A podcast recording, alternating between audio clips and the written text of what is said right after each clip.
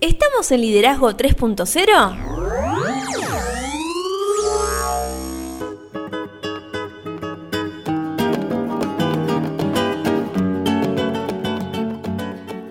Bienvenidos a Liderazgo 3.0, un espacio que crece día a día y en el que analizamos un tema poco trabajado como es el liderazgo. Quienes conformamos este espacio comprendemos que el liderazgo es un concepto que cambia vidas y lo hacemos con el fin de agregarle valor a cada uno de ustedes, nuestros oyentes.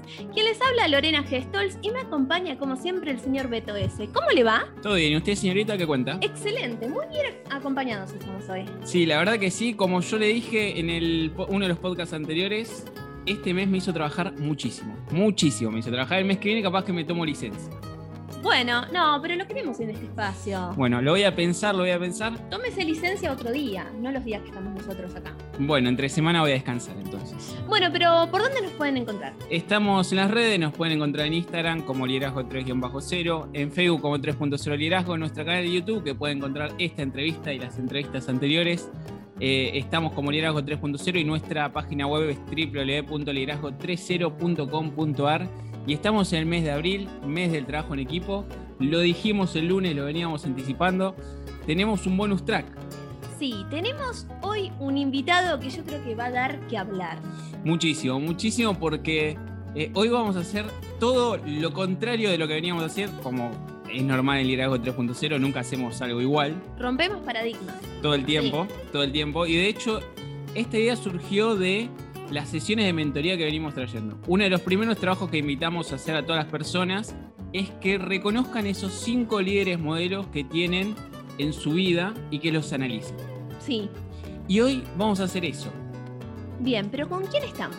Estamos con alguien que yo diría que es un hombre noble y curioso. Me gusta. Me gustó, me gustó como lo, lo, describió. Él es abogado y especialista en política internacional. Claramente vamos a hablar de los líderes que han marcado la historia a nivel mundial y te lo dejo a vos para que lo presentes. Hemos traído varias veces a líderes mundiales, ¿no? Algunos que nadie los reconocía, por ejemplo, quién escaló por primera vez el Everest o quién alcanzó ciertas cosas, ¿no? Pero hoy estamos con Juan Francisco Venturino. ¿Cómo estás, Juan? Muy bien, feliz de estar aquí con ustedes y espero, bueno, poder estar a la altura de las circunstancias, ¿no? Para mí es un enorme desafío, pero estoy muy contento y muy, para mí es muy grato también participar de, este, de esta emisión. Previo a este, a este momento, vos nos dijiste que te invitamos nosotros a pensar. Y vos nos dijiste, bueno, después de ese episodio los voy a invitar yo a pensar. O sea que nos vas a dejar con más preguntas que respuestas y hablamos acerca de qué resulta de esas preguntas y esas respuestas que a veces nos llegan, ¿no?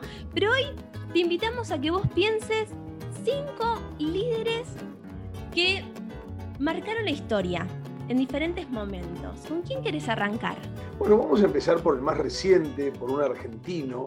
Eh, se lo conocía eh, como Jorge Mario Bergoglio y hoy mundialmente conocido como el Papa Francisco. ¿eh? Por su, lo elegí precisamente, bueno, básicamente porque es argentino y porque además es de alguna manera el, el argentino, digamos, más importante de todos los tiempos. Hace poquito padecimos la salida de uno de nuestros ídolos también mundiales y mundialmente reconocido, Maradona, bueno, ahora nos queda el Papa Francisco y toda su obra, así que me parecía interesante arrancar por él. Por supuesto que siempre nos vamos a quedar cortos con cinco líderes, pero bueno, vamos a arrancar por estos que yo pensé hoy. Te adelanto también que va a haber un líder muy, muy negativo, que es un líder, pero por supuesto el líder Dan Mal, lo tuvimos que incluir como una forma también de comprender ¿Cómo llegamos hasta aquí? Sí, también está bueno marcar como para arrancar. Me parece increíble empezar con el Papa Francisco porque es muy actual, es un ejemplo que eh, es tangible para todas las personas que escuchan este podcast y que más o menos tienen su vida eh, al corriente, o sea, más o menos todos, alguien dice el Papa Francisco y más o menos todos nos ubicamos quién es. Y quizás a mí lo que me gustaría que aclaremos antes de empezar, y la primera pregunta antes de meternos en el Papa Francisco es, la aclaración es cómo eh, existieron un montón de personas como nosotros a través de la historia que escribieron o cambiaron la, cómo se desarrolló la historia en sí. No solo la parte política, la parte económica, la parte social, hubo líderes muy positivos, hubo líderes muy negativos, pero lo que es el liderazgo es trabaja en una cuestión objetiva. Nosotros siempre decimos que el liderazgo es influencia, y esa influencia puede ser tanto negativa como positiva. Y la realidad es que nosotros, nuestro objetivo es brindarles a todos nuestros oyentes información para que ellos decidan cuál es el camino.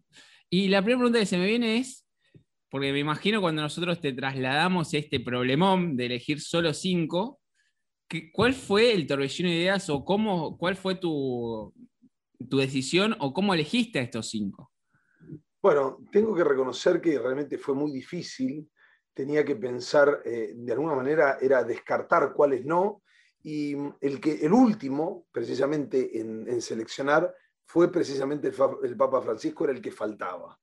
Eh, claramente como negativo ya lo tenía, como positivo aparecieron ahí rápidamente Gandhi, después apareció Mandela, y después sumé también a Einstein, porque pensaba que había dejado no solo un aprendizaje enorme, y además obviamente aportó ni más ni menos que la teoría, una de las más importantes, digamos, vigente hasta el día de hoy, sino además frases que siguen resonando y que siguen teniendo que ver con nuestra forma de vida, básicamente. Entonces, eh, aparece luego, a lo último, este Papa Francisco, que es este líder, no solo de la Iglesia, que ha convocado a enormes cantidades, hablamos de millones de fieles en el mundo, sino que además esta idea de que se puede ser el máximo líder aún porque fue electo como a los setenta y pico de años, 78 años, ¿no?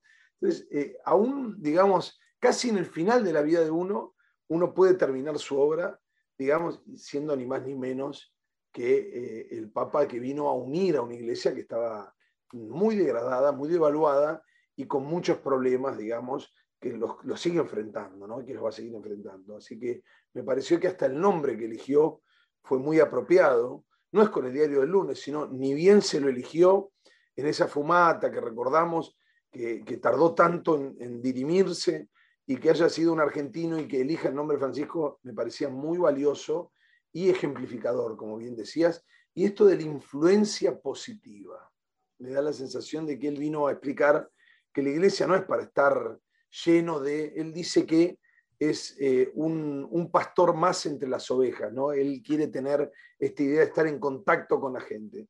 Me parece que también habla, eh, digamos, de un, ejemplo de liderazgo que debería imitarse. No solo en la iglesia, que es donde él, digamos, se desarrolla, sino eh, como historia de vida, ¿no? Como ejemplo de vida. me parece. Hay algo que, me encanta mucho del de, Papa Francisco, que considero de que lleva a inspirar, a muchas personas, más allá, de la religión que uno predique, ¿no? Ese ejemplo de dónde se inició, cuáles son sus raíces y poder transmitirlas después a nivel mundial, porque él lo, transmite a nivel mundial, ¿no? Ya sea con su vestimenta, con sus acciones, con sus palabras, con sus gestos y demás, ¿no? Em, es una de las cuestiones que nosotros siempre hablamos, de que los líderes siempre tienen que tener ciertas características, por lo menos que hagan llegar y, logren esa, esa, mm, ese seguimiento. Esa cercanía, ¿no? Sí, sí, sí, sí. Destaco mucho. Por lo menos me llevaste a ese momento y a varios momentos que él eh, se expresó públicamente, ¿no? Pero bueno, ¿a quién elegiste también, además del Papa Francisco? Bueno, después elegí eh, a Mandela y a Gandhi. Bien. Así que si ustedes quieren, podemos seguir, por ejemplo, o por Mandela o por Gandhi. Después les cuento por qué también lo, lo elegí, digamos. Pero te iba a contar del Papa Francisco para despedirme que, de la idea de él, ¿no? que eh, eh, se inició de novicio en la Compañía de Jesús y eh, trabajó una temporada como técnico químico. Así que la historia de él, de alguna manera asignada por esta, esta cuestión y la espiritualidad, como hemos dicho, quienes lo, han, lo conocieron, también lo conocieron como antes de irse digamos, eh, como cardenal y, ser poder ser elegido papa, era también muy comprometido. ¿eh? Eh, políticamente, era un hombre muy comprometido en su función, digamos, y en la vida pública. Entonces, me parece que era, es muy interesante incluirlo dentro de, de los líderes en esta mención de hoy al Papa Francisco. Pero si quieren, podemos ir por Gandhi o por Mandela, como ustedes eh, Antes de, irnos del Papa Francisco, porque no, se quiere ir el Papa, ¿viste? Quedó acá. No, no, se quiere quedar con nosotros. Eh, se me viene a la mente que Netflix hace no mucho sacó una película que se llama Los dos papas, que más o menos intentaron retratar la relación de él con Ratzinger, que fue el papa que eh, renunció. La verdad que no entiendo muy bien qué Entiendo que Ratzinger renunció y que se supone que eh, el Papa Francisco ni siquiera entraba por la edad que tenía para poder ser votado, para ser papa, y Ratzinger fue uno de los que pregonó y metió presión ahí para que el Papa por lo menos esté dentro de los posibles electos. Y, mm, me parece muy importante que más allá claramente, ¿no? Hay que hacer la salvedad de que eh, es una película, hay mucha ficción como para que también sea llevadera, pero sí me gustaría marcar de que se forjó como líder, dando el ejemplo y fuera, o sea, en la realidad vivió momentos muy complejos, no solo de la iglesia acá en Argentina, sino también que le tocó vivir la dictadura militar y en la dictadura militar fue uno de los máximos referentes de la iglesia y fue uno de los que logró sentarse con los militares, que no hablaban con nadie en ese momento, pero fue uno de los pocos que logró entablar por lo menos una mínima conversación. Un canal de comunicación, es cierto, es correcto. Sí, sí, sí. Bueno, eso hace un líder. ¿eh? Perdió amigos suyos, obviamente en esa dictadura infame, y sin embargo él trató en todo momento de, comunicarse, de acercar partes, así que bueno, eso hace un líder. ¿eh? Y ahí creo que tenemos otra gran característica de un líder. Eh, aparte de dar el ejemplo, la comunicación creo que es otra de las cosas importantísimas que todo líder debería tener dentro de, su listado de características, me parece. Sí, a mí lo, que, lo último a derribar serían los puentes, ¿no? Claro. Él precisamente dejaba ese canal aún con esa infame dictadura. A mí cuando, cuando me comentaba eh, los líderes que seleccionaste, me llamaba mucho su niñez y su juventud, que también los marcaron mucho para poder seguir caminando y haciendo su, su labor. Vos acá mencionabas de que él llegó a los 78 años a ser el líder mundial de, la iglesia. Pero mientras tanto, en cada uno de los lugares donde él se desempeñó, también ejerció liderazgo y también tuvo influencia y marcó cada uno de los sectores donde él se, movilizó. Pero la verdad que fue una de las cosas que me llamó muchísimo la atención de estos cinco eh, personajes históricos que, seleccionaste. Seguimos entonces, si quieren, con Mandela, si les parece bien. Bueno, eh, mucho, casi todos lo conocen a Nelson Rolilala, así se llama Mandela. Eh, nacido para los amigos. Exactamente, Nelson para los amigos. Mm. Eh, nacido en, Cabo en la provincia de Cabo Oriental, 18 de julio de 1918. Pero lo más interesante, digamos, me parece como para destacar, eh, que fue un abogado y activista contra el apartheid. Y lo hizo completamente comprometido. Cuando hablamos de compromiso es con su propia salud, con su propio cuerpo, con su propia libertad. ¿no? Me da la sensación de que deberíamos destacar especialmente eh, su eh, idea de eh, unidad nacional.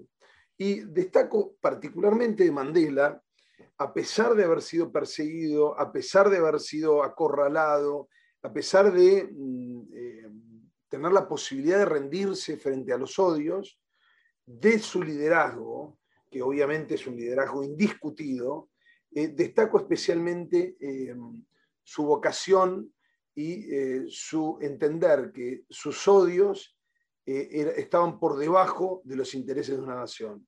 Entonces, en lugar de rendirse frente a, esos odios de quienes lo han perseguido, porque recordemos que fue procesado en un juicio por traición y estuvo preso, entonces estas cuestiones me parece que fue arrestado, acusado de conspiración, o sea, no, es, eh, y, había sido sentenciado a prisión perpetua. Digo, no es para cualquiera, tuvo 27 años, 27 años, lo aclaro esto porque realmente llama poderosamente la atención, 27 años preso. Eh, hubo campañas internacionales por su liberación y finalmente fue excarcelado en 1990, ¿eh? en medio de una convulsión social en Sudáfrica. Destaco, insisto nuevamente, en este líder que se reinventa a sí mismo y que de alguna manera eh, logra absorber y llevarse consigo todo ese odio, digamos, en el que tuvo que vivir, porque alguien que fue eh, privado de su libertad, precisamente por defender causas justas, eh, sin embargo, digamos, priorizó el bienestar de la nación. Por supuesto que tanto Sudáfrica como van a tener que seguir haciendo de alguna manera su propio recorrido, pero deja un legado muy, muy importante de eh, reconciliación social fundamental. Así que me parece que va a quedar, si bien él está muerto, permanece con nosotros eh, su obra y este legado maravilloso, como decimos, muy, muy destacado de eh, resiliencia. ¿eh? También se me ocurría en algún momento de traer alguno de los padres del psicoanálisis, pero bueno, lo podemos traer a través de otros liderazgos, ¿no? porque en el liderazgo de Mandela podemos decir, o en el liderazgo del Papa Francisco también hay un poco, se representa un poco del liderazgo de Mandela, ¿no? eh, pensar que eran personas distintas, había circunstancias distintas, pero me da la sensación de que en un punto se prestan esas eh, maravillosas experiencias de las cuales obviamente la humanidad puede aprender, debe aprender y mucho. A mí lo que me llama la atención, que a pesar de ser muy criticado, él siempre siguió con sus convicciones, ¿no? Muy firme en lo que él pensaba y lo que él eh, quería transmitir, ¿no? A, la sociedad. Y, y, otra de las cosas que me llama mucho la atención que siempre nosotros hablamos, el sistema de apoyo. El pueblo para él fue un sistema de apoyo más allá de estar encarcelado con las manifestaciones, de decir, seguimos creyendo en lo que vos proponés y demás, ¿no? Eh, siempre hablamos de que los líderes tienen ese sistema de apoyo, esa persona, eh, eh, quien, quien lo, lo, guía, lo acompaña en ese camino, ¿no? De liderazgo. Y acá yo creo que el, el pueblo fue alguien que lo acompañó siempre. Por lo menos es lo que yo considero, ¿no? Sí, sí, yo creo que es así además. ¿eh? Creo que en realidad precisamente todo lo que él hizo fue por su pueblo. Entonces era de alguna manera su apoyo y, su misión a su vez, ¿no? Me parece que hoy es un podcast, una entrevista increíble para llenar de frases. Y se viene, la primera frase que se viene a la mente es, si, mm, si querés, puedes caminar solo, pero si querés llegar más lejos, tenés que ir acompañado. Así es como pregonan y así es como también nos damos cuenta de que como líderes solos no vamos a, llegar a ningún lado.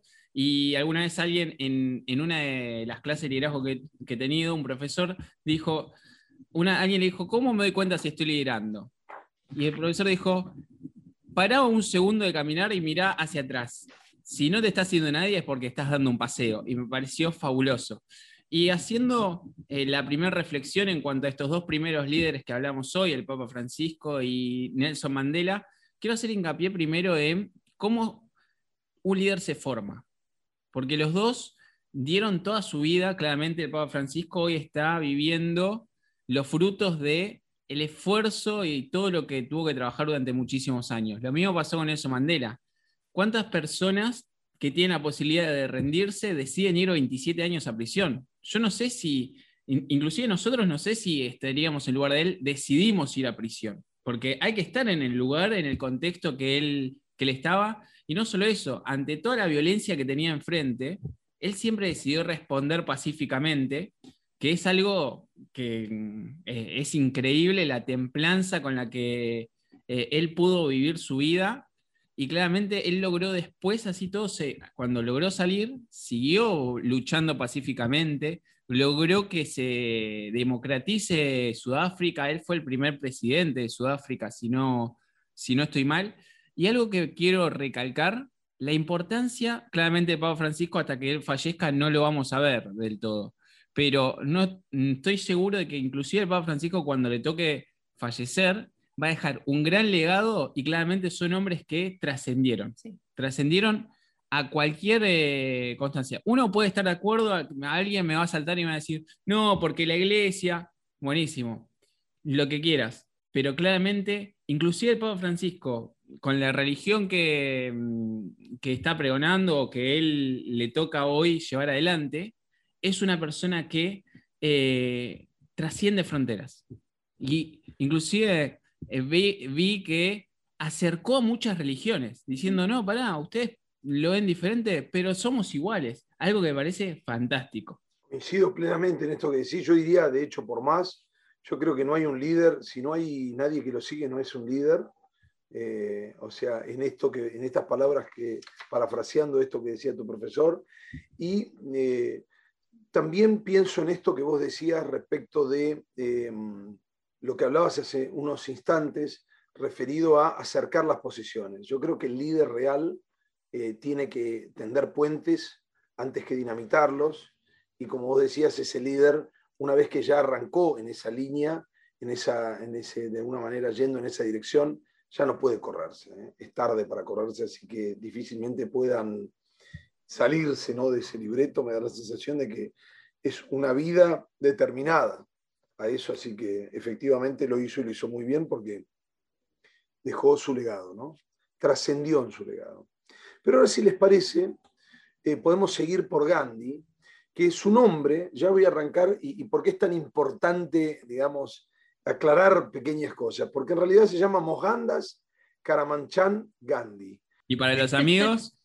No, y para los amigos le podemos decir Gandhi nada más, pero ¿por qué es importante esto? Porque en realidad Mahatma es el nombre honorífico que significa, es una composición entre sánscrito e hindi que significa gran alma, ¿eh? grande de alma. Y así se lo puso Rabindranath Tagore, no es que sea su nombre, y también en India, en lugar de llamarlo Mahatma o Mohandas Karamanchan Gandhi, lo llaman Bapu, que significa ni más ni menos, en idioma gujarati, padre, ¿eh? el padre de la India. Antes de, meternos con la vida de él, ¿no? Eh, de esto que hablábamos de legado y trascendencia, que le digan a una persona que falleció padre y que tenía un gran alma, me parece que ya eso podemos bajar la persiana acá y nos vamos. Claro, ya está. Ya está. Creo que si hablamos de un líder indiscutido en todos los sentidos, sobre todo por haber practicado la desobediencia civil en su momento, esta idea del movimiento de independencia de la India, por la no violencia. ¿eh?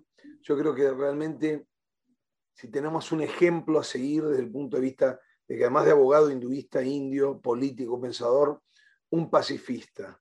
Fíjate vos que después vamos a tener uno o dos casos más en la historia de la humanidad y no tenemos otros grandes ejemplos de pacifistas como lo fue Gandhi.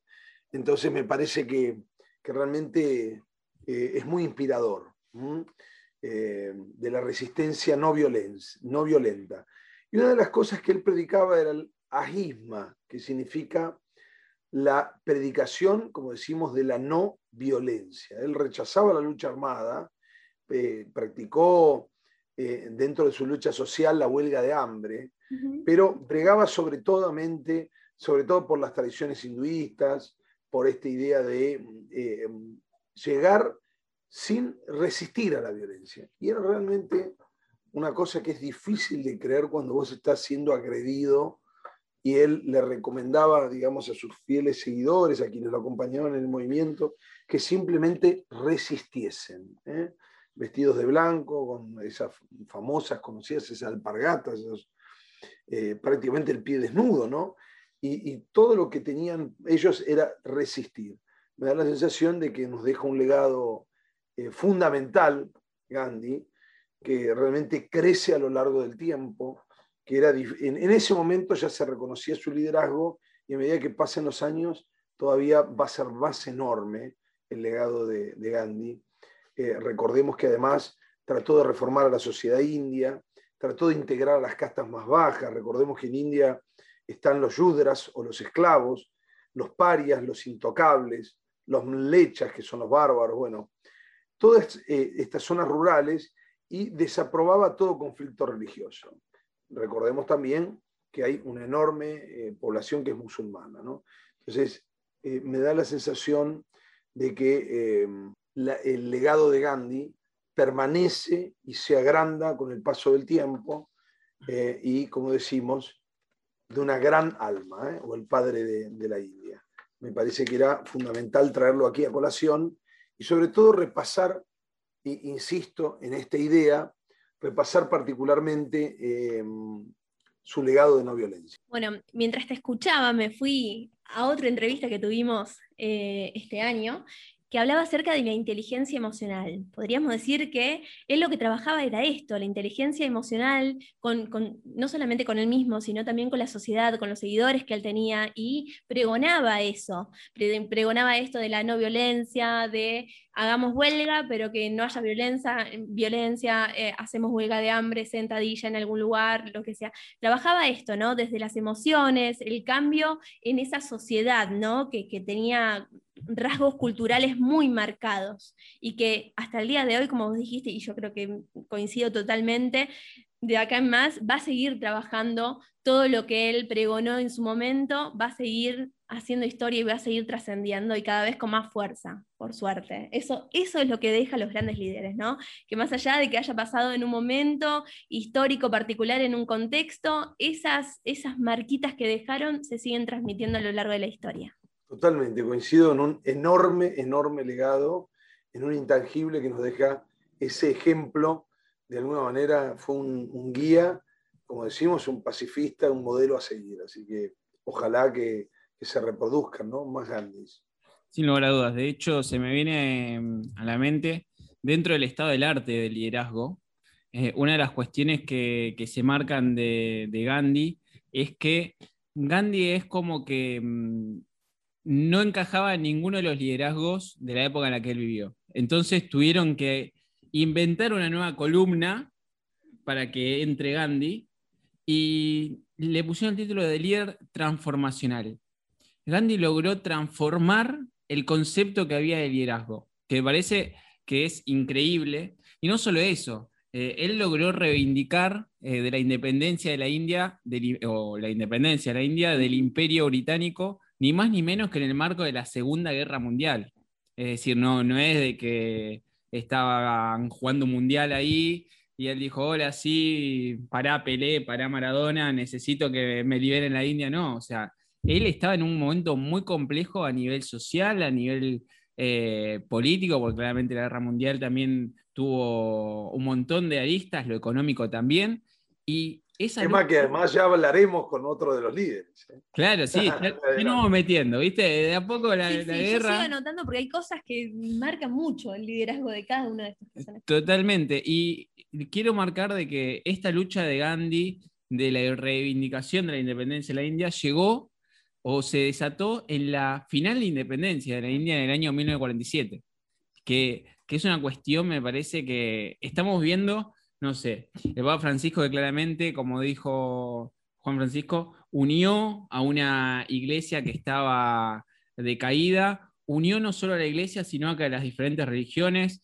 logró, inclusive eh, hubo un problema de que, los grandes equipos de fútbol de, de, Europa quisieron hacer una, una superliga, no sé qué quisieron inventar ahí, el Papa Francisco dijo, muchachos, me parece que mucha plata corrompe las almas, eh, y se metió ahí también como dando su opinión.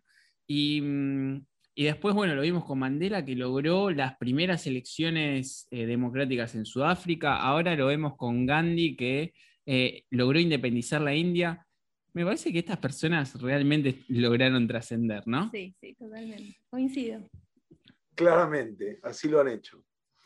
Bueno, si les parece, vamos con otro de los líderes se, viene, Todavía tenemos a Albert, Albert Einstein. ¿eh?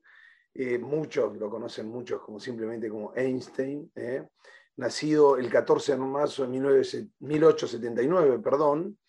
Em, interesante en este punto, me parece, ¿no? en, el en el Ulm, dentro del imperio alemán, y muere en Princeton, en Estados Unidos, el 18 de abril, justo unos días antes, un día antes de mi cumpleaños, de 1955. Fue un físico alemán de origen judío, nacionalizado después suizo, austríaco y estadounidense. Se lo considera el científico más importante, conocido y popular del siglo XX. En 1905, que era un joven físico, estaba empleado en la oficina de las patentes de Berna, publicó la teoría de la relatividad especial ¿eh? ella se incorpora un marco teórico simple, fundamentando distintos aportes a la física, ¿no? Eh, antes habían sido estudiados esos fenómenos por Henry Poincaré y Hendrik Lorentz. Pero lo más interesante que podemos decir, además de aportar trabajos para la mecánica cuántica, la física estadística, la teoría de la relatividad general en 1915, reformula por completo el concepto de gravedad y eh, obviamente aporta también a la evolución del universo con la rama de la física denominada de la cosmología. Dentro de esas observaciones también en el efecto fotoeléctrico, numerosas contribuciones a la física teórica, pero él luego recibe el premio Nobel de, Nobel de Física, perdón, eh, y no fue por la teoría de la relatividad, sino eh, precisamente por los otros aportes. O sea que realmente los aportes como, como físico han sido enormes y obviamente eh, no solo, y aquí quiero hacer por ahí un paréntesis, en el sentido que hay una parte de la vida de Einstein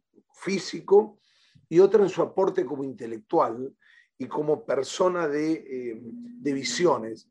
Realmente cuando eh, encontrás una frase que te golpea, que te llena de, mm, el alma, que realmente te, te deja pensando, habitualmente, digamos, la posibilidad es que la haya dicho o escrito Albert Einstein. Entonces, me da la sensación de que eh, puso de relieve algunas cuestiones sobre la humanidad muy interesantes. Habla de la mente, de que la mente es como el paracaídas, si no se abre no sirve. Y hay otras frases que están, eh, digamos, eh, en el inconsciente colectivo.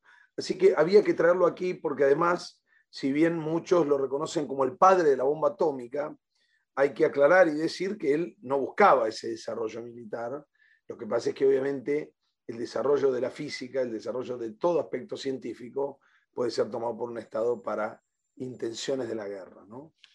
Pero me daba la sensación de que había que traerlo aquí eh, por sus aportes como físico, realmente una mente fuera de, la norma, eh, absolutamente destacado en todos los sentidos, sino también por sus aportes en sus pensamientos cotidianos, en su forma de vida, en la forma en la que él veía al mundo, me parece.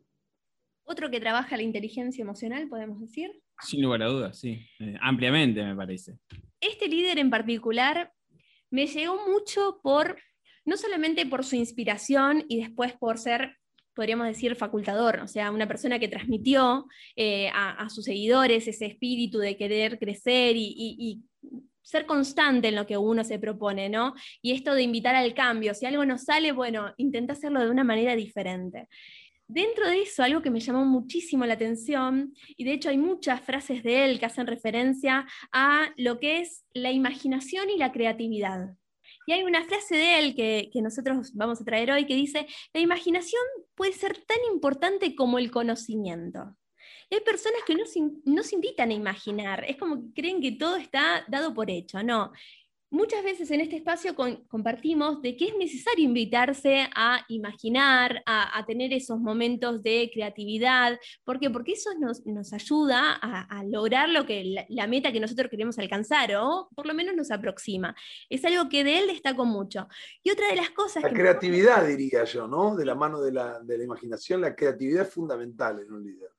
Sí, totalmente, coincido. Y otra de las cosas, nosotros arrancamos este podcast hablando acerca de las preguntas y de las respuestas, ¿no?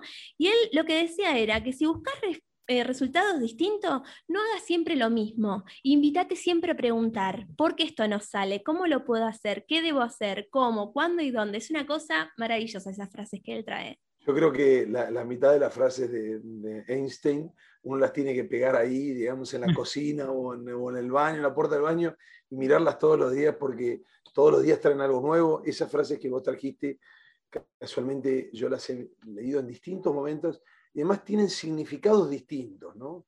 Yo creo que la misma frase, por ejemplo, leída a los 15 tiene un significado, leída a los 30 tiene otro significado y leída a los 45 tiene otro, en la vida de uno, ¿no? Si uno realmente hizo bien la tarea en el sentido que se toma esa trabajosa labor de pensar que uno también cree que uno no tiene que hacerlo y tiene que dedicarse un día, así como entrena su cuerpo, o, lo hace para dormir, o lo hace, o dedica una hora para comer. Bueno, yo diría que todos deberíamos tomarnos una hora para pensar. Y para pensar es hacerlo libremente, hacerlo intensamente, hacerlo de manera desafiante, y por qué no, de forma incómoda, ¿no? preparando esto, decíamos, nos dejábamos preguntas, y ahí yo creo que una de las cuestiones también que nos trae a colación tanto Albert, Albertito Einstein, como eh, el líder, digamos, por antonomía, Masia, que vamos a citar dentro de un rato, el líder negativo de los que la sociedad, digamos, y la humanidad no necesita que haya más, necesita que haya menos, eh, me parece que es interesante, eh, digamos, hacer pie sobre esta idea, ¿no?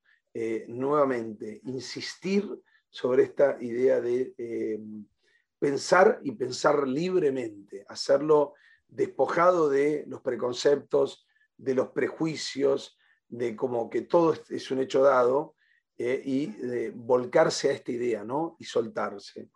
Dejo una idea para que lo vayamos pensando, ¿no? Estamos, yo creo que aquí, tanto ustedes como yo, como todos los que nos escuchan, por ejemplo, están a favor de la paz y en contra de la guerra, ¿no? Eso no, habría que ni preguntarlo. Se supone que no. Se supone que no. Total.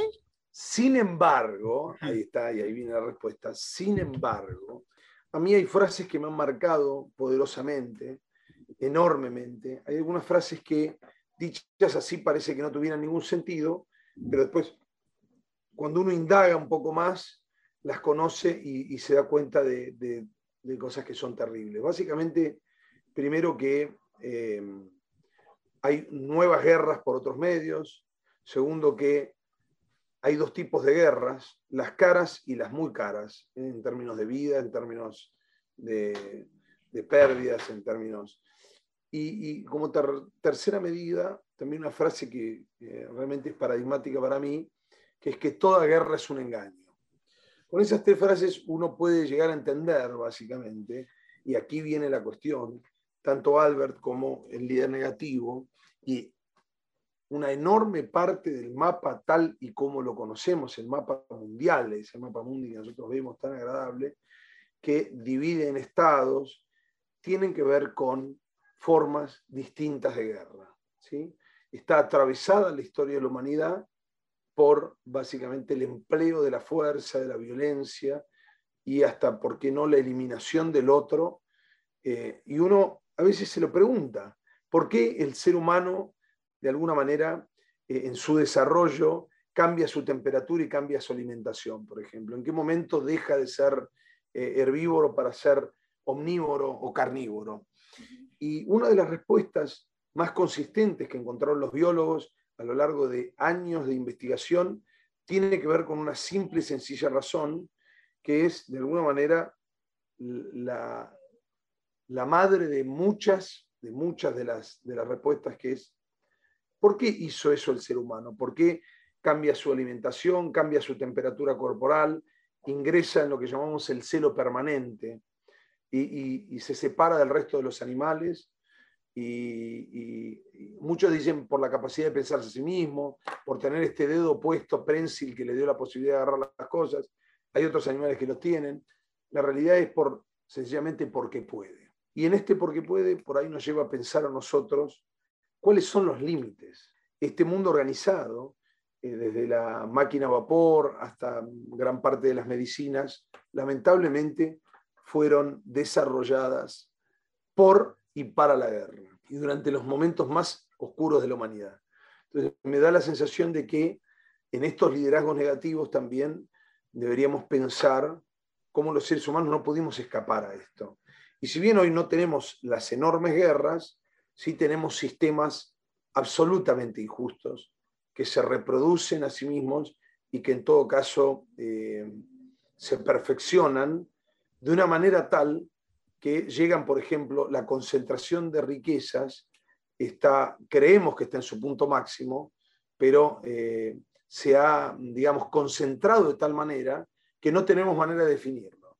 Yo creo que cualquier palabra queda corto, yo podría decir que la concentración de riquezas actual es pornográfica, es obscena. Igual no alcanza.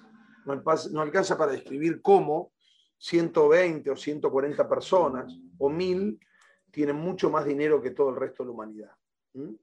Y que esas mil personas más ricas y más poderosas tienen mucho más dinero que muchos de los estados más pobres, y que si bien eh, hemos desarrollado muchísimas tecnologías y, una forma de vida digamos, que nos permite tener al, acceso a vacunas, eh, como decimos, agua eh, en buena calidad y suficiente, eso es para un porcentaje.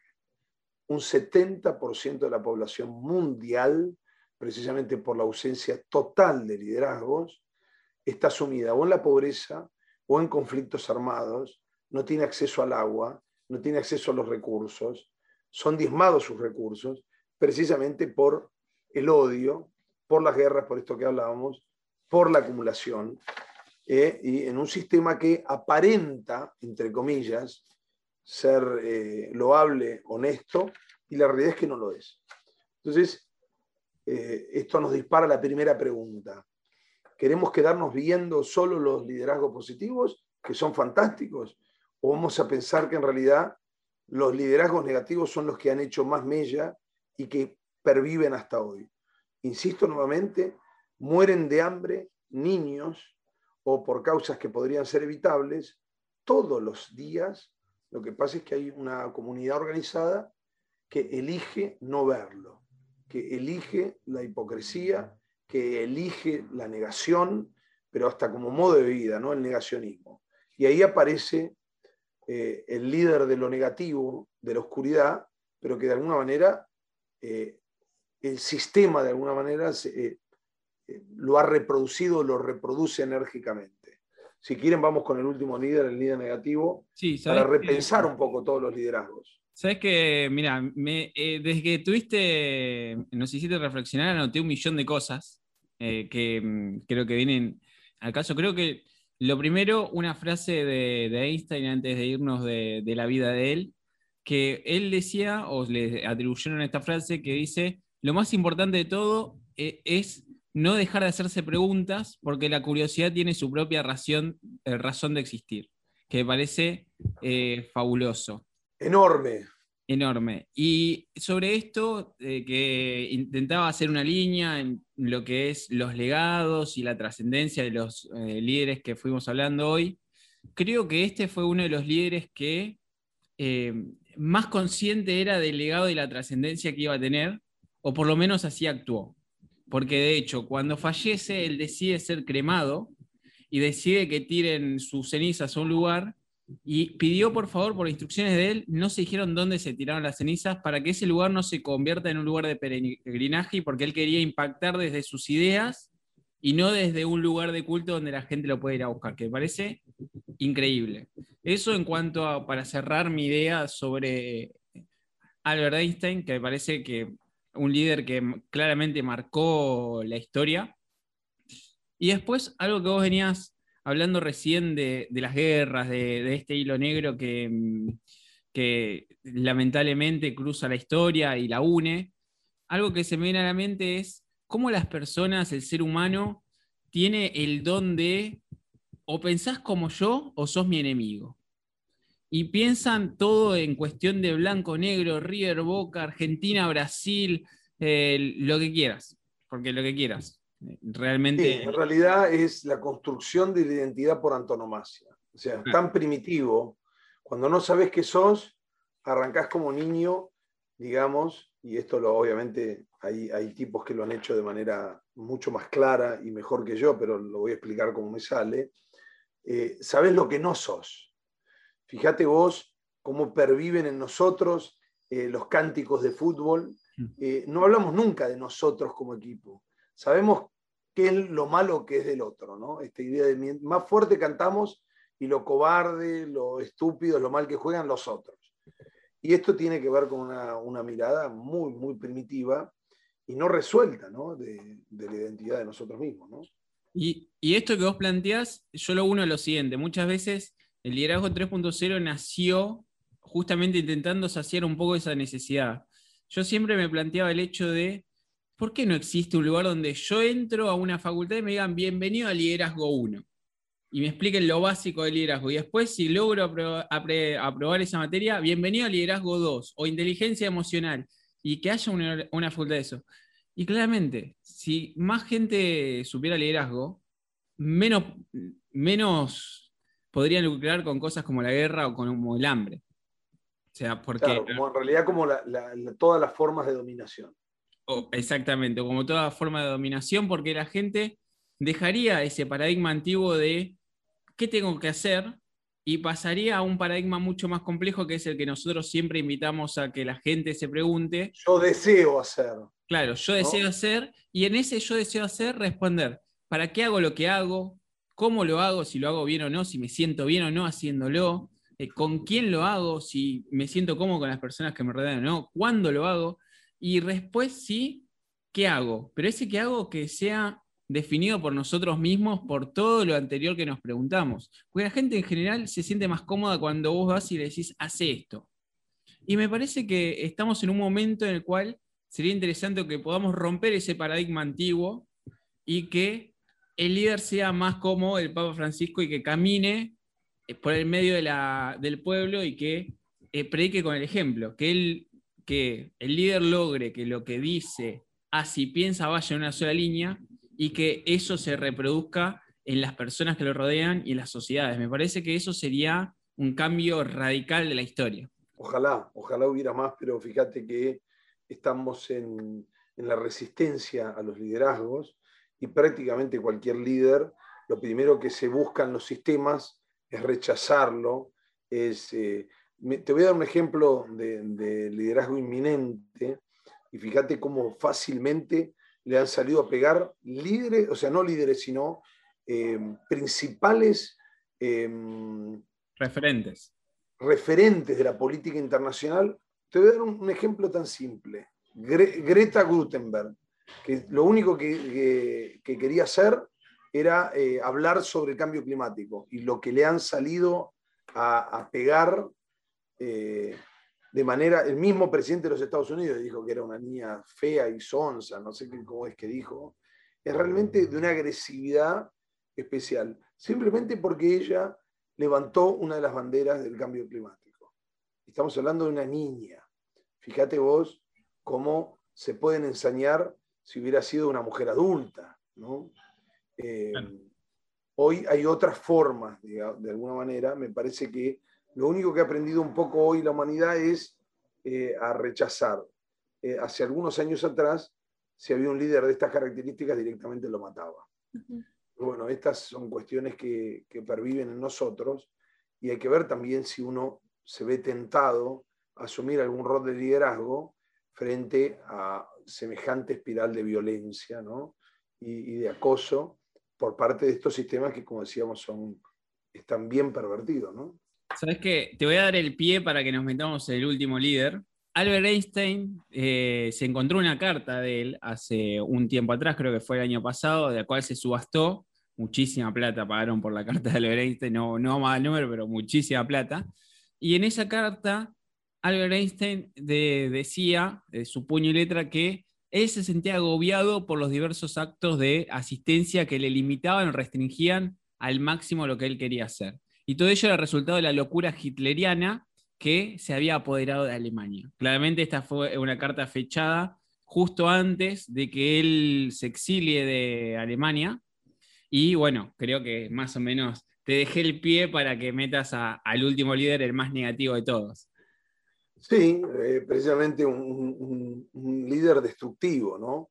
Pero inevitablemente lo tenemos que traer porque en realidad cuando hablamos de la historia de la humanidad, eh, y sobre todo la humanidad reciente, hablamos de, la guerra, hablamos de las guerras, si hablamos de las guerras tenemos que hablar de las madres, la Primera y la Segunda Guerra Mundial, y obviamente si lo hacemos tenemos que hablar, podríamos hablar de otros personajes, pero esencialmente de Adolf Hitler. Y eh, además de ser obviamente odiado y de, significar casi su apellido una mala palabra, no solo eso, fíjate que no hay prácticamente descendientes conocidos, o si los hay, cargan con una enorme, enorme cruz, precisamente por lo que hizo. Pero este, eh, este líder negativo sí fue un líder, porque inevitablemente condujo el destino de Alemania, y desde nacido el 20 de abril, también fecha muy cercana a mi cumpleaños, eh, eh, y nace en 1889 y se cree que murió el 30 de abril de 1945, que aparentemente se habría suicidado. Bueno, no se sabe, se cree todo esto. Es un político, militar y dictador alemán, estuvo en un régimen eh, totalitario y eh, obviamente, eh, además, como sabemos, eh, provocó o buscó exterminar directamente al pueblo judío.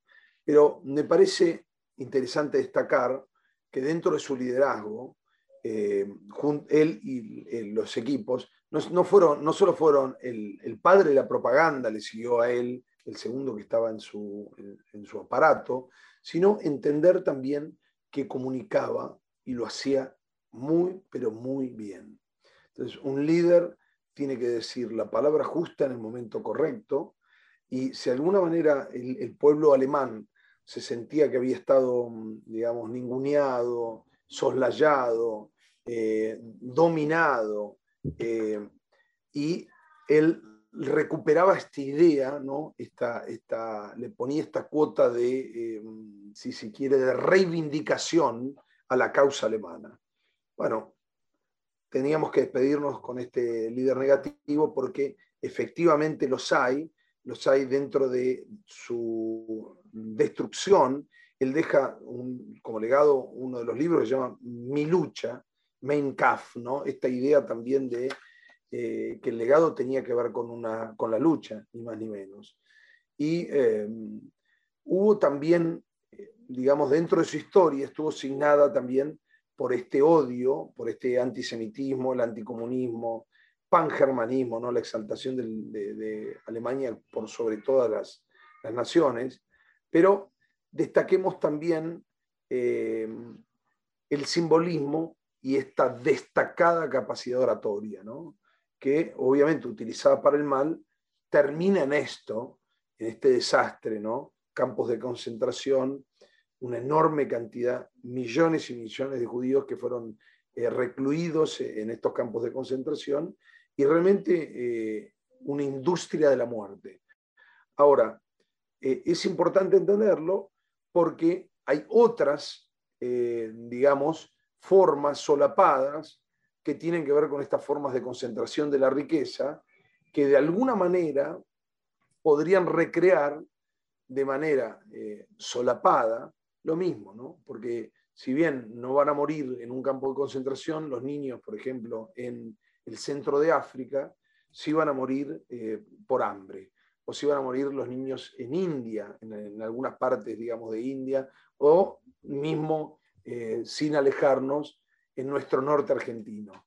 Y esto tiene que ver con eh, precisamente la falta de líderes empáticos, de sistemas que son, como dijimos, perversos, y también cierta, si se quiere, liviandad en el análisis o hipocresía en entender de que estamos todos en el mismo barco. ¿no? Esta, esta lógica me parece que debería conducirnos a repensar los sistemas, eh, esta idea y, este pensamiento de que hasta qué punto el sistema de alguna manera determina el funcionamiento de las unidades y no tanto las unidades eh, recomponen el funcionamiento del sistema.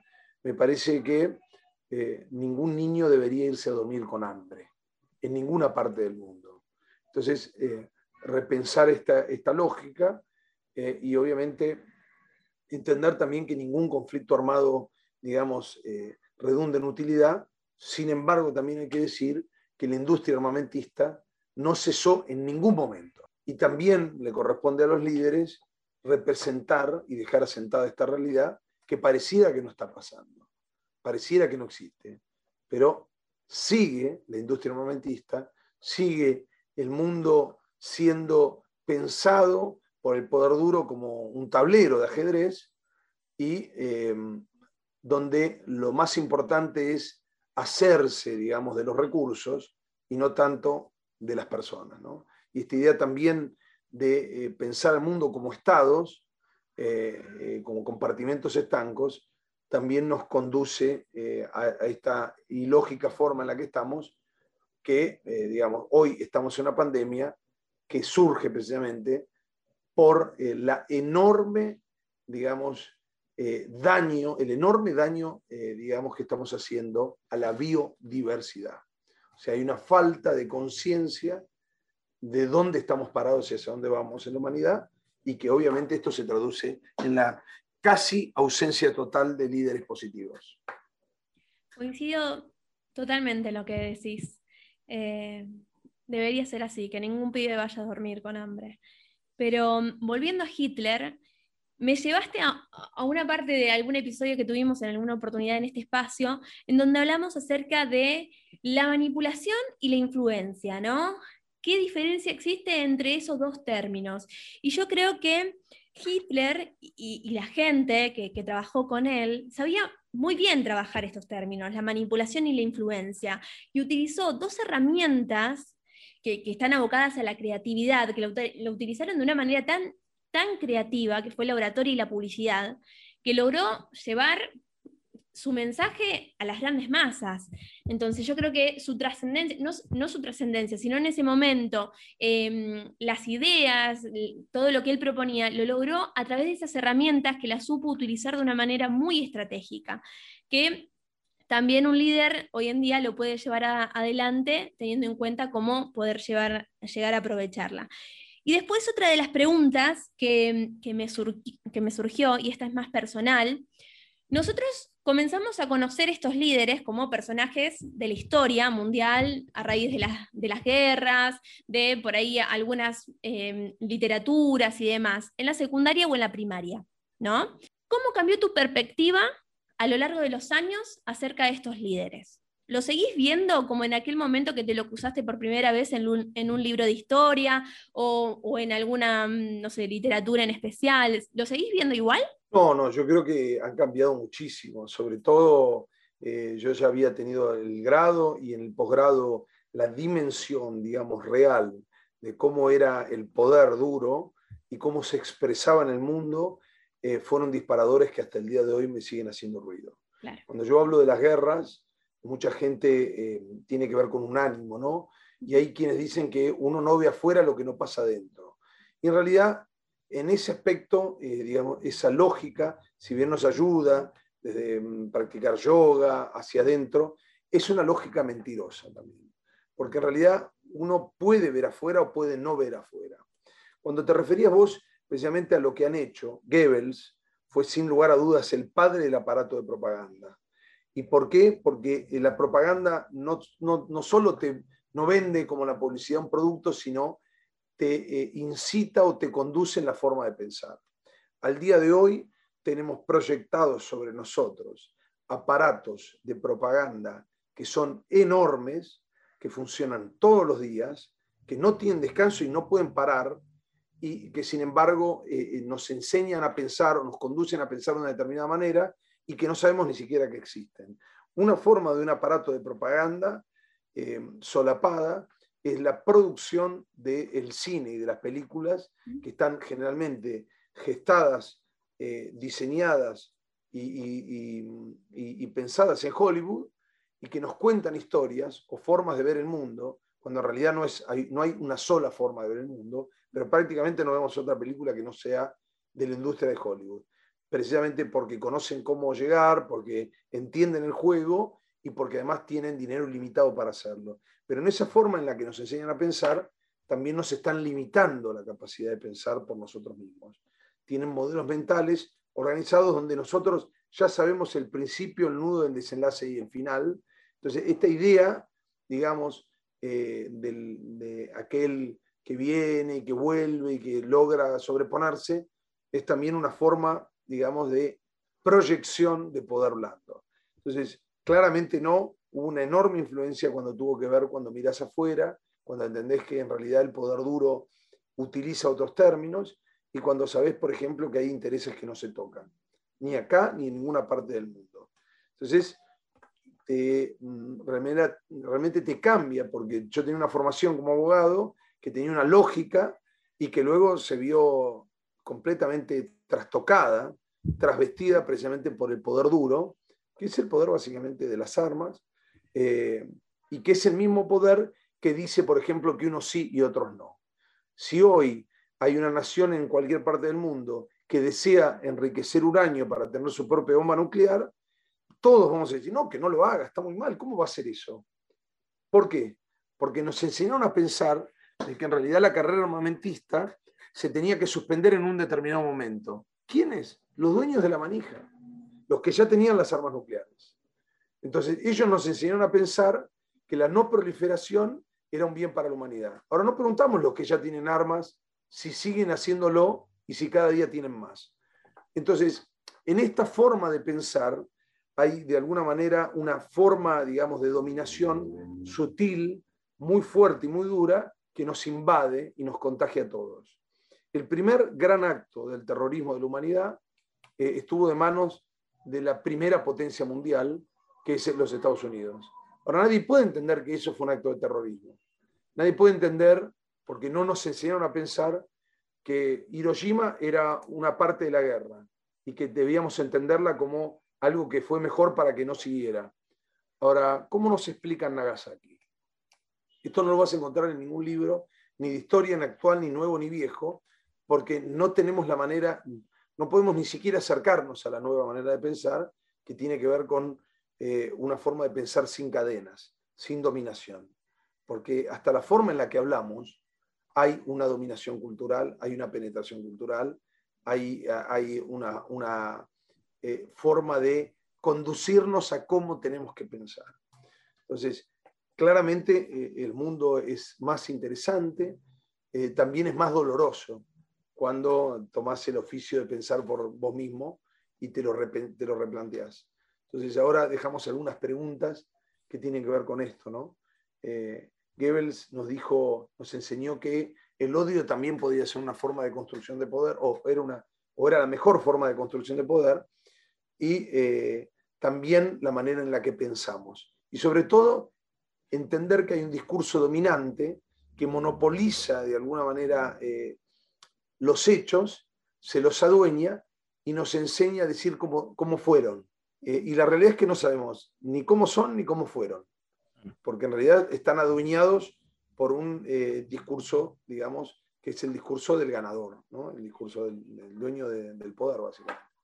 Sabes que para cerrar un poco con Hitler, se me viene la reflexión, me gustaría hacer esta reflexión de eh, para terminar de hacer la línea de lo que de, cómo entendían estas personas el legado y cómo, cómo dejaron el legado, ¿no?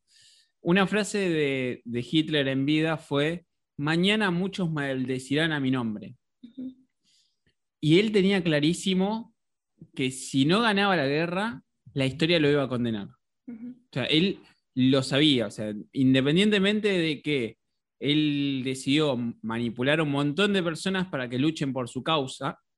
Eh, la verdad es que él era muy consciente dentro de su genialidad o su locura, la verdad es que no lo sé, porque dentro de, liderazgo, si lo... Estamos todos, vamos a hacer la aclaración, ¿no? Estamos de acuerdo que... Claramente, yo diría claramente locura, porque si no, no exterminás a, un grupo, digamos, lo que, lo que no podemos sacarle es su liderazgo. Pero, claramente eh, tenés que ser algo más que un insano y que un hijo de puta para hacer todo eso. Por eso, entonces, saquemos, vamos a analizarlo a Hitler un segundo desde un punto de vista objetivo, sin decir si lo que hizo estuvo bien o estuvo mal. Él dentro de su locura, él sabía lo que hacía. Y dentro de su legado dijo, mañana me van a, van a maldecir mi nombre, van a intentar que mi nombre sea borrado de la historia. Y por otro lado, escribió un libro, Mi lucha, que también me parece que el título está elegido adrede, que, que, que lo que quiero marcar con esto es la importancia de que los líderes de a pie, que somos nosotros, los que estamos día a día en, el, en la sociedad, que dejemos de mirar un poco nuestro ombligo y que miremos al de al lado. Esto quiero dejar. Y entendamos de que nuestra vida no termina cuando en nuestro corazón deja de palpitar o dejamos de respirar. Nuestra vida termina cuando la última persona en esta tierra nos olvida. Me parece que esa es una reflexión importante hacer y entender de que el legado y el trascender son cosas que son hasta inclusive más importantes que vivir, me parece. Sí, es que yo no, no explicaría ningún, ningún liderazgo sin trascendencia. Totalmente. Si no trascendiste y no influiste en los demás, no fuiste un líder fuiste otra cosa, digamos. Fuiste alguien que vivió. Sí, digamos, cualquier otra cosa, pero no un líder. Lore, estamos hablando con Juan Francisco Venturino, hombre noble y curioso, es muy curioso, me llenó de preguntas, eso estamos de acuerdo. Y él es abogado y especialista en política internacional. Estamos llegando a esta gran entrevista, pero no queremos terminar siempre cuando nosotros nos vamos a nuestros entrevistados le hacemos la pregunta del mes. Nosotros este mes estamos trabajando eh, el trabajo en equipo. Claramente no nos vamos a meter mucho en trabajo en equipo, pero sí vamos a meternos en ese líder que tiene que manejar un equipo. Y para vos, para Juan Francisco Venturino, ¿qué características no pueden faltar en un líder? Bueno, eh, tiene que ser un gran comunicador, tiene que ser empático por sobre todas las cosas. Yo prefiero que el, liderazgo esté ligado inescindiblemente a la empatía, a esto de mirar al otro, eh, de pensar en el otro no como una parte de eh, llegar a su fin, sino como un fin en sí mismo, básicamente, entenderlo al otro como, como un todo, como parte de la humanidad. Y me parece que el líder tiene que básicamente tener muy claros sus objetivos, comunicar asertivamente, como decimos, y eh, el líder es, si no es el que más trabaja, en ese equipo le pegan el palo. Y otra de las cosas que nosotros siempre pedimos al finalizar cada entrevista es esa frase que tenés pegada en tu oficina, en tu casa, que cada vez que te propones algo la tenés enfrente, que decís es mi frase de cabecera que me impulsa día a día a alcanzar lo que me propongo. ¿Cuál es? Yo te, la respondo porque además la tengo directamente en mi Instagram como, como guía para no olvidármela y que es que es una construcción de dos frases que realmente a mí me representan, me, me pintan de pies a cabezas y es la siguiente. Para la paz hay que poner decididamente la inteligencia al servicio del amor. Increíble. Muchas gracias. La verdad que, como arrancamos, me quedo con muchas más preguntas que respuestas. Hoy me mostraste esta cara de estos líderes desde una perspectiva diferente, desde tu propio análisis que, llevaste a, esta materialización de este análisis a raíz de toda tu experiencia. Eh, y la verdad que, que este espacio es para eso, para mostrar de que no existe una sola manera de pensar, y que no, no nos tenemos que quedar solamente con los discursos que aparecen en los libros, sino, como vos dijiste hace un ratito brevemente, tenemos que tener esa nueva forma de pensar, de procesar lo que leemos, lo que consumimos en los diferentes medios de comunicación y, y, ver desde qué lado nos paramos en la brecha, ¿no? Es una decisión política, si nos paramos de un lado o del otro. Pero bueno, la idea nuestra es esa, seguir creciendo, agregando valor a las personas, así que te agradecemos por, por esta maravillosa entrevista. Increíble, la verdad que me quedo lleno de preguntas. Eh, una cosa fabulosa. Antes que nada, agradecerle por el tiempo que, nos regaló, nos brindó, invirtió en nosotros. Y, espero que, claramente, ya lo estoy metiendo otra vez contra la espada de la pared, Que, que, lo tenés que hacer al aire porque si no, después parece que no vale. No va a ser la única vez que seas parte del liderazgo 3.0, estás avisado. Encantado, encantado de volver a participar, me encantan los desafíos, así que así será. La próxima, la próxima entrevista podrían ser líderes argentinos. Bueno. ¿Por qué no? Ya lo tenemos en Francisco y después podés traer a cualquiera, de cualquier ámbito, deportivo, literario, de lo que sea. Por supuesto, por supuesto. Sería muy interesante. Tarea para el hogar. Te invitamos a pensar también. Vamos para adelante. Ahora ya tiraron la carne al asador. Miren que yo, una vez que pongo primera, ponemos fecha y le damos para adelante. Nos encanta, nos encanta que, que cada uno comparta su experiencia. Esto es una construcción, ¿no? Y, nos invitas a eso, a, a, pensarnos y repensarnos. Yo creo que ninguno de nosotros somos lo mismo de cuando llegamos a esta mesa a compartir esta gran experiencia. Gracias, gracias. Vamos. Nos vamos. Nos vamos, Lore. Gran entrevista. La verdad es que la reflexión que yo siempre hago al cierre de cada entrevista, ¿no? Eh, en esta entrevista, independientemente de que también intentamos mostrarle a todas las personas que se suman a nuestras eh, sesiones de mentoría y a todas las personas que se están por sumar, a todas las personas que quieran hacer este trabajo, cómo analizar a los diferentes líderes, que existen líderes positivos y negativos y que inclusive así de los líderes negativos se pueden aprender cosas. Inclusive podemos aprender lo que no hay que hacer, eh, que también es, es, tan importante como aprender lo que hay que hacer eh, desde mi punto de vista. Quiero, me llevo esto, quiero dejar en alto el tema de que tenemos que aprender a pensar desde un paradigma mucho más complejo que ya la sociedad y el mundo en que vivimos nos lo está exigiendo. está exigiendo que nos hagamos cargo de esto y que pensemos en un paradigma en el cual tenemos que ser líderes y en el cual el damero no es blanco-negro. Hay una línea del medio que, aunque vos seas blanco y yo sea negro, hay algo que nos une y que podemos trabajar en eso y podemos convivir. No, no todo tiene que resolverse a través de la violencia y de las guerras, como ha pasado hasta el día de hoy en, en la historia del mundo. Y quiero dejar esta reflexión. La verdad que me voy muy pensativo y muy contento. Yo lo cerraría con una frase de él. Hay que seguir tendiendo puentes. Un líder, dijo él, tiene que tender puentes. Sin lugar a dudas. Sin lugar a dudas. Pero bueno, nos vamos. Sin antes, recordamos las redes, ¿te parece? Sí, ¿por dónde nos pueden encontrar?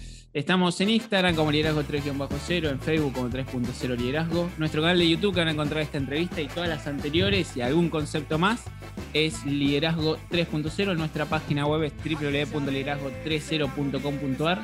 El próximo lunes vamos a comenzar el mes de la negociación. Gran tema, me parece.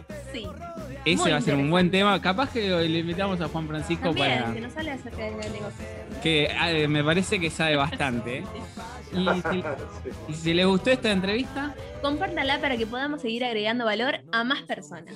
y nos vamos, nos vamos sin antes decirle que tenga un excelente miércoles, un gran cierre de semana, nos vemos el lunes que viene. Y bueno, dejamos la frase, me parece que nos podemos ir con una frase de nuestro invitado, ¿no? sí, por supuesto. No somos muchos, no somos pocos, Pero estamos todos locos. Para la paz hay que poner decididamente la inteligencia al servicio del amor. Juan Francisco Venturino.